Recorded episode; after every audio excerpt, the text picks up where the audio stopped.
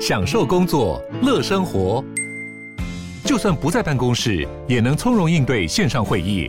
HP Dragonfly 透过专业的 HP Presence 设计，内建降噪及会议快速键，搭配清晰的 Bang & Olufsen 音效，增强音讯及视讯功能。HP Dragonfly 顶级商务笔电，采用 Windows 11专业版，让您在会议中享有最佳的视觉和听觉品质。我是赵少康，欢迎你来到赵少康时间的现场。台北股市现在跌二十三点哈。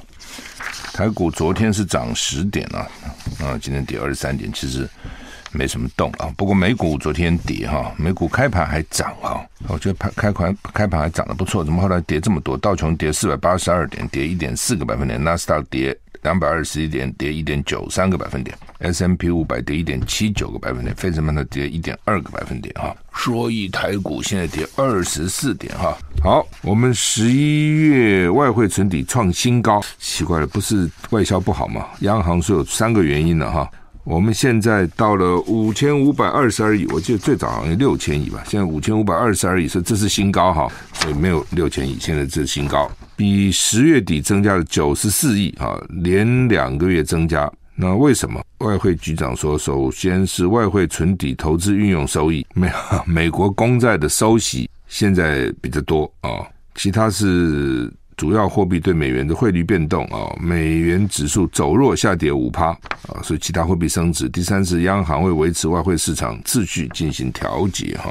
十一月底啊，这个外资持有国内股票及债券，当日市价计算，连同新台币存款共计折抵五一四八亿美元，约当外汇存底的九十三趴。那另外呢，净汇入六十多亿美元。反映台股也买超一千九百亿啊，那外资会不会有机会继续汇入买超台股？呃，外汇局长认为呢，美国联准会的动向还是观察重点啊。那十二月看起来升息大概两码，后续升息会放缓，以较小的步伐多几次升息，到最后会多少不知道啊。市场预期会比先前的预估最终利率再往上调，就是说你其实。大家很注意，一次调多少？其实更重要的是，它最后要调到什么地步？啊，最后到底是五点多，到底多少？啊，五点五还是多少？啊，现在四点多嘛，那最后到底都多少？那为什么你的外汇存底增加呢？就是因为美国的利息多了，我们买了很多美，我们的钱存起来，所以呢，利息增加了。那另外一点就是外资持有的国内股票，比如台积电外资有七十趴、八十趴、九十趴，还有债券按单日计算呢，啊，等等哈。就有五千一百四十八亿美元，约当我们外汇存底的九十三趴。所以外换句话，你外汇存底大部分都是外资持有国内股票及债券的的这个，它计算它到底市价算多少啊？算出这样来哈，那奇怪了，我们每年外销赚那么多钱到哪去了？好，那么另外呢，马克宏说，台湾议题处理需要冷静、公平及尊重。说法国很了很明了这个局势到底怎样啊？台海的情势紧张，持续受到国际关注。法国总统马克宏接受美国媒体访问的时候表示呢，台湾的议题令人担忧，需要以冷静、公平及尊重的方式处理，以确保该区的稳定。法国非常明了局势，并非常重视维护该地区的稳定。马克宏本周接受美国哥伦比亚 CBS 节目六十分钟专访。节目特派员向马克宏提问：由于法国是唯一在印太地区有着重大存在感的欧洲国家，马克宏如何看待中国大陆对台湾更具侵略性的立场？马克宏直言。台湾显然是一项令人担忧的问题。马克宏说：“就我们的战略而言，处理这项问题必须是非常冷静，也要有方法，而且要相当公平跟尊重。所以我们相当明了情势。”他说：“他在印太区域的战略是维持法国跟重要伙伴的关系，包括印度、日本、印尼、菲律宾、泰国及澳洲。那些国家都希望维持和平及稳定。废话，哪个国家不希望维持和平及稳定？你问大陆希不希望？他说他也希望。那记者那个主持人在问他是不是应该以战争罪起诉俄罗斯总统普丁？马克龙回答：“我们现在必须做的是，首先收集这些战争罪的所有证据。与此同时，我们必须确实推行所有倡议及法律措施，以期达到如此结果。因此，我的答案是肯定的。是不是要用战争罪起诉普丁？答案是肯定的。但是呢，首先要收集战争罪的证据等等。所以，到到底他要还是不要啊？就是说，一个犯法的人，到底要不要把他关起来？当然要。但是，我们要把证据收集齐全。那这是要还是不要？”哦，那你是认为证据够不够齐全？你证据这收集证据要花多少时间？哦，像这些哈、哦，就是在我来看，就是你不能说不不要，因为直接说美国的媒体访问吧，你也知道美国的媒体他的立场，你又不能说不应该把普丁绳之以法，但是呢，你可能又不想讲的那么果断，那么决绝哈、哦，所以你就讲前面一堆前提了哈。好，那么这是法国哈，因为法国这种东西就是你你在这个区有没有利益嘛？法国有利益，比如说法国在越南可能就有利益啊，法越南原来是他殖民地啊。哦，所以越南的法国餐厅还不错哦，因为就受到法国的影响啊，这没办法，一定就是这样哈。台湾早期在有有一些那个法国餐厅，就是越南华侨来开的，现在叫罗曼蒂吧，最早在中山北路，后来迁到敦化南北路那边哈，就是越南华侨啊。因为越南受到法国影响蛮大的，俄国油价上限生效，土耳其外海油轮塞车啊，欧盟七大工业国集团 G7，我们昨天有讲，跟澳洲同意针对俄罗斯海运石油订定价格上限，就六十块美金了哈。英国金融时报报道，土耳其要求保险公司出具新证明，承诺航经土耳其海峡的船只都有完成保障，这使土耳其外海出现原油。的油轮大塞车，欧盟克服了波兰反对，决定对俄罗斯海运原油制定每桶六十美美元的上限。随后，G7 七大工业国成员跟澳洲也同意比照价格上限政策，可能扰乱全球油市。如今，土耳其外海出现了原油油轮大塞车的情况。英国的伦敦金呃，英国的金融时报报道呢，安卡拉当就土耳其当局呢，现在要求保险公司出具新的证明，承诺航经土耳其海峡的船只都有完整保障，漏油碰撞都要有。要保障，免得漏油以后呢，你们把我们这个海域搞脏跑了啊！船东责任互保国际集团认为，土耳其的要求远超过一般的要求，他们不可能。连违反制裁的情况都保证理赔。金融时报报道，俄罗斯组建一支一百多艘油轮的影子舰队，试图规避西方的制裁。这些油轮可能无保险航行，或是由西方以外的保险公司承保。周一，大约有十九艘原油油轮等待穿越土耳其水域。这些船只在博斯普鲁斯海峡跟达达尼尔海峡附近下锚。有船务经理经纪人指出，第一艘油轮已经等了六天。那这换句话，他土耳其是要要背给俄罗斯吗？哦，因为俄罗斯搞了一只一百多个船的游轮哦，换句话说，他经过土耳其然后出来，那要去哪里？哦，那土耳其说你要有保险，通通要保险，那他就是他那而且呢，这个保险大概要保的什么漏油碰撞都要保，那他们就认为是不可能啊、一般也没要求这个东西。那这些原油油轮。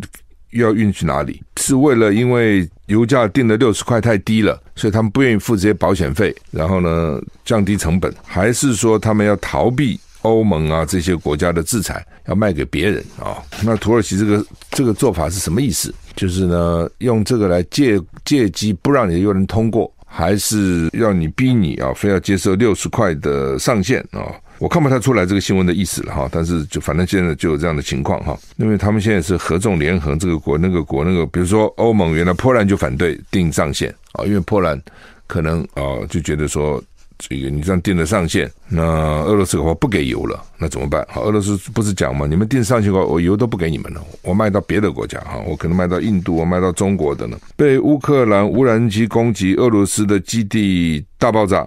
就不是俄罗斯去炸人哦，是他乌克兰去炸他哈，三死四伤。俄罗斯国防部称，乌克兰使用无人机攻击了俄罗斯境内的两个军事空军基地。对此，乌克兰没有证实发动这起攻击。乌克兰昨天不是还证实他们发他们发展了一种很可怕的无人机，可以打到莫斯科去哦，可以攻到你打我基辅，我就打你莫斯科。英国广播公司 BBC 报道，俄罗斯防空系统在距离俄乌边境几百公里的两处俄罗斯军用机场上空。拦截到乌克兰无人机，俄罗斯国防部发表声明，指控无人机掉落的碎片造成两架飞机轻微损坏。据报道，俄罗斯军人有三人丧生，四人受伤。还有报道指出，一辆加油车在俄罗斯梁战市附近的俄罗斯机场发生爆炸。造成三死六伤。一般相信，俄罗斯的远程战略轰炸机驻扎这两个机场。先前有报道，这两个空军基地发生大爆炸，但官方没有对爆炸原因发表评论。几小时后，俄罗斯向乌克兰周围目标发射一波飞弹攻击，就你用无人机打我，我用飞弹打你。先前俄罗斯曾经指责乌克兰攻击俄罗斯领土，这些攻击比起过去更深入俄罗斯。有媒体报道，乌克兰向俄罗斯发动如此远的攻击，将使克里姆林宫难堪。克里姆林宫发言人说呢，俄罗斯总统已经获知空军基地被攻击，就是你要打他。不当然，这个东西就好像就是说，比如说老公如果打台湾，那台湾能不能打大陆呢？可以啊，台湾飞弹应该也可以的。问题就是说你有多少，然后你就会造成他多大的损伤哦。然后呢，他会报复你，那他飞弹比你多多少？那他会造成你什么样的伤亡？就是，当他很大，你就打几颗去，有没有对他的损伤？有了啊，死几个人啊，炸炸毁几个建筑会有的。但是对他来讲，可能不痛不痒嘛。那他如果报复你，他大规模轰炸你，对你来讲可能就是损失惨重哦。但是呢，你会让他很难堪，就是突然啊，一颗飞弹在上海，台湾打一颗飞弹，上海爆炸，很丢脸哦。就这这怎么怎么会这样啊？大概就这个意思，所以他说克里姆林宫觉得很难堪。那俄罗斯第八波飞弹攻击乌克兰，反正就你看，现在你打我打你，之前都是占领啊什么，现在开始。搞这个飞弹，那扬言不撤离扎波罗热核电厂。BBC 报道，俄罗斯八周内第八次向乌克兰各地的目标发射一连串的飞弹，东部电网严重中断。俄罗斯也宣称不会撤出扎波罗热核电厂，因为它已经占领了嘛。俄罗斯再度飞弹攻击乌克兰。BBC 报道，乌克兰东部电网严重中断。四人死亡。报道说呢，这一波俄罗斯发射了七十枚飞弹，乌克兰声称击落了其中六十枚。距离上次飞弹攻击两个星期，乌损失可能比过去少。莫斯科说集中了十七个目标。俄罗斯总呃乌克兰泽伦斯基总统说呢，飞弹攻击影响了邻国摩尔多瓦的电力供应，所以呢，这个电力啊影响整个区域都受到影响哈。那俄罗斯对国际能源总署提出，在扎波罗热核电厂附近呢建立非军事化保护区。好，我是赵少康，欢迎回到赵少康时的现场。台股现在跌七十六点哈，台积电跌一块一块五，四八七点五哈。今天好像美国总统拜登要去参参加台积电的 Arizona 的上机典礼吧？台积电啊，到底这台湾的护所谓的护国神山呐、啊？哦，它的市值啊占二十几趴。就我们股市的市值，台积电一家就占二十几趴啊。那将来会不会变成现在网络上人讲叫美积电？台积啊，台湾积体电路变成美国积体电路美积电？因为一个半导体像这种台积电去，不是只有它了，上下游就变成这个产业链都要去的，光靠它是不行的。那如果说将来产业链都带去了，它那边也可以生产了，研发什么都可以了。那你台湾除了便宜以外，除了生产成本比较低以外，那你的优势在什么地方？而且你现在移去的并不是很落后的产业，都是比较先进的。那将来你台湾就老美就是叫你移过去啊，你就乖乖移过去，那将来你的重要性就降低了嘛，就台湾的重要性就降低了啊。所以有人故意这样讲说，台积电会变成美积电。虽然虽然他说台积电说没什么了不起，我们有五万个工程师啊，那他才搞了我们一千个去啊，五百个去啊。但是你要培养个五百个、一千个公司也不容易啊！啊，真的也是不容易的哈。你一个学校，比如台大机械系多少人？哦，那个时候是一般本地生、一般侨生，他把它叫做科学组跟工程组了。他包他没有叫做侨生班了。那这个科学组就是本地生，这也就是几十个人吧，不到一百。那侨生大概也差不多这么多哦。主要因为因为侨生在侨那时候侨生大概从哪里来呢？马来西亚很多，有越南的。哦，然后呢，有香港的哦，等等，比较多是这些地方。他们从小大概那个训练没有在台湾严格嘛，要求没有台湾严格。另外就是他有很多地方可以去啊，他不一定要到你台湾来啊，他也可以到其他国家，尤其这种英属的可以到英国去啊。所以本地生的数理能力就比较强了。哦，那怕侨生跟不上，所以侨生就编一班。叫做工程组，本地生叫科学组。那也有本地生哦，实在在本地生里面功课太重，本地生转到侨生班也可以，就从科学组转到工程组，反正外面也搞不清楚什么这个组那个组。好，那么联报社论在远见中壮大的台积电不容因短视而削弱啊，那你不容，那他现在就是这样，的要怎么办？蔡英文凡事都听美国的，也不敢对抗啊。台积电呃，当时呢也是啊，这个。政府把他请回来啊，然后开始的时候大家搞不懂是什么东西，也不投资啊，就靠着政府的资本啊，然后呢，在飞利浦的资本啊，台湾的企业家大概都不愿意去投资。这篇社论也提到说，在一一九五零年到一九七零年，台湾的高等教育培养出三万多名工程师。呃，我昨天有讲过，就台湾亚洲了，或是台湾的培养的工程师，其实是很比美国多很多的。啊，老美不太愿意念这个东西，真的也是蛮辛苦的了。哦，因为我看我们班上，我们班上大部分同学出国例外了啊，当教授啊，什么出国例外，留在台湾大概都在工厂里面，也当厂长啊，什么总工程师啊，不少了哈。那问题是你在这个工厂都很偏僻嘛？工厂怎么会在都市里面呢？那工厂的设备，有时候我到工厂去看到他们设备，当然都比都不是那么好嘛。尤其早先的时候，很多都是那种，反正就是比较简单了啊。呃，你等于是以厂为家嘛，都在厂里面。你说待遇多高也不见得哦，那是辛苦钱嘛。那如果说你念商，那时候我就看他们念，比如同样的念商，商比如我们好念多了，工程多难念呐、啊。对不对？那个那很 难念很多，你那种文法商好念多了，念完了毕同样毕业了，对对？他们在银行找个工作啦，哦，什么后来的金控啦，哦，大公司啊，上班地点也都是方便，又好又漂亮，对不对？这种商业大楼，然后每天上班打扮的光鲜亮丽，穿西西装革履，白衬衫啊，花领带，穿西装去，待遇也不差，哪有比你在工厂差？没有比你在工厂差，你去搞那种财务操作有没有啊？这个投资基金，那赚钱赚很多啊！哦，在工厂那些同学很辛苦的哦，当然待遇不会差，但是也不会好哪里去嘛。工厂能够怎样？当你说后来什么台积电这种可能例外了啊，那公司赚多，一般的工工厂、机械工厂能赚多少钱？就是那样子。好，所以念的时候苦得个要死，念念书的时候，那出来工作苦得个要死哦。所以你这老美人家不懂嘛，人家不要念了。所以你研究所很多都让你外国人来念，老美不多哦，有啦，当然我们当然也有，但是外国人不少，外国学生不少，就这个原因。同样的，我也有同学抱怨，在美国拿到学位啦，到公司去，那因为你你读理工啊。就给你到研究部门工作，他就是抱怨呢、说为什么那个交际部门、sales 部门那个经理都有一张公司信用卡哦，交际费可以报公司的，嗯，吃喝玩乐很爽。他做研究，每天没辛辛苦苦的这个研究，也没有信用卡，吃喝玩乐要花自己的钱，也没什么时间去吃喝玩乐，没办法。所以其实就是这样哈。那台湾培养了真的不少工程师了哈，所以现在不少也到了美国去了哈。我们。I like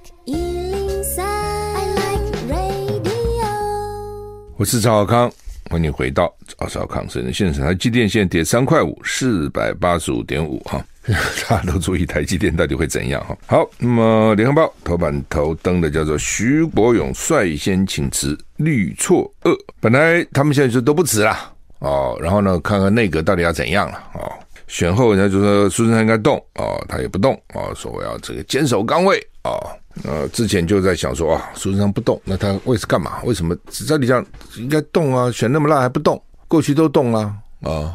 那当然就各种谣言就出来了嘛。哈，有的就说是要他他来背革这个赖清德，蔡英文不喜欢赖清德，真奇怪啊。这个正副总统，不当了赖清德副总统也是蔡英文为了赢了。哦，从某个角度，蔡英文蛮有弹性的，不，他也也不喜欢苏贞昌。哦，蔡英文其实也一之前也很不喜欢苏贞昌。苏贞昌不要，苏贞昌原来是那个蔡英文的老板呐、苏贞昌当行政院长的时候，大家忘了蔡英文是副院副院呃副院长啊，记得吗？陆委会主委后来当副院长。那那时候两个就处得很不好。第一个，苏贞昌喜欢骂人嘛，脸色很难看。哦，一般人就干嘛受你这个气啊？当个官，除非是爱得要死，否则的话。也薪水也没多少钱啊、然后如果真的辛，真的很累，我讲的是真的很累，不是那种贪官污吏在那边借机乱搞。你真的是为国，那是很辛苦的。那边还到立法院啊，有些立委还讲话也不好听，然后，那你又回来啊，到了部会里面啊，然后呢，这个杂事一大堆啊，然后待遇就那样子啊，也没多好啊，当然也不错了啊，但是也就多好呢啊，就个十六七万吧，十七八万。一个月啊、如果你真的很有本事、很有才干，你到民间怎么拿不到这个钱呢？一定可以拿到嘛。所以他们现在讲话不是要请李四川去当副市长嘛？有没有？因为台北市现在三个副市长变成两个了，因为人口减少了，少于两百五十万，所以你副市长就减少一个，副秘书长也减少一个。但将来都户籍的话，超过两百五十万又可以有三个副市长，但现在你只有两个。啊。那有一个他们觉得说应该给公务副市长，因为台北市的公务很多了，这个要各种修桥补路不说了，那个大的公这个开发啦啊等等也还是蛮多的嘛，都很花钱。所以呢，你要有一个懂公务的，才能监督好嘛。就像李四川一到高雄就这个路平啊，把路都搞得很平啊。那所以之前我还有放出风声说要请李四川来当副市长啊。那昨天我好像看那个看那个他们要给我看个新闻是怎样？我等等看，我等等看，他要做吗？哦，李志川要接任，我看看哈。李志川点头接台北市副市长哦。所以呢，这个很很特别了啊。呃，因为昨天有昨天说要他接的时候，好像意思是他不接嘛，哈，说他不接。那现在说要接了哈，为什么？因为他离开高雄市副市长去民间做，据说了哦，那个待遇哈是那个副市长三倍以上啊，三倍以上。所以呢，像他，我看是蛮有责任心的，愿意来做这个事情，这个苦事苦差事啊。呃，否则的话，很多人就算了。哦，也不是别的地方找不到事情。那如果大家合作愉快就算了。我常常讲哈，如果说还每天看你这脸色，对不对？当然就不爽嘛。所以当时蔡英文跟苏珊就处不好。那处不好，蔡英文当了总统以后呢，哎，居然还把苏珊找回来做行政院长。那当然有人讲说他走投无路，没办法了，非找他回来。那我也不解，民进党这么大个党，就都没有人了吗？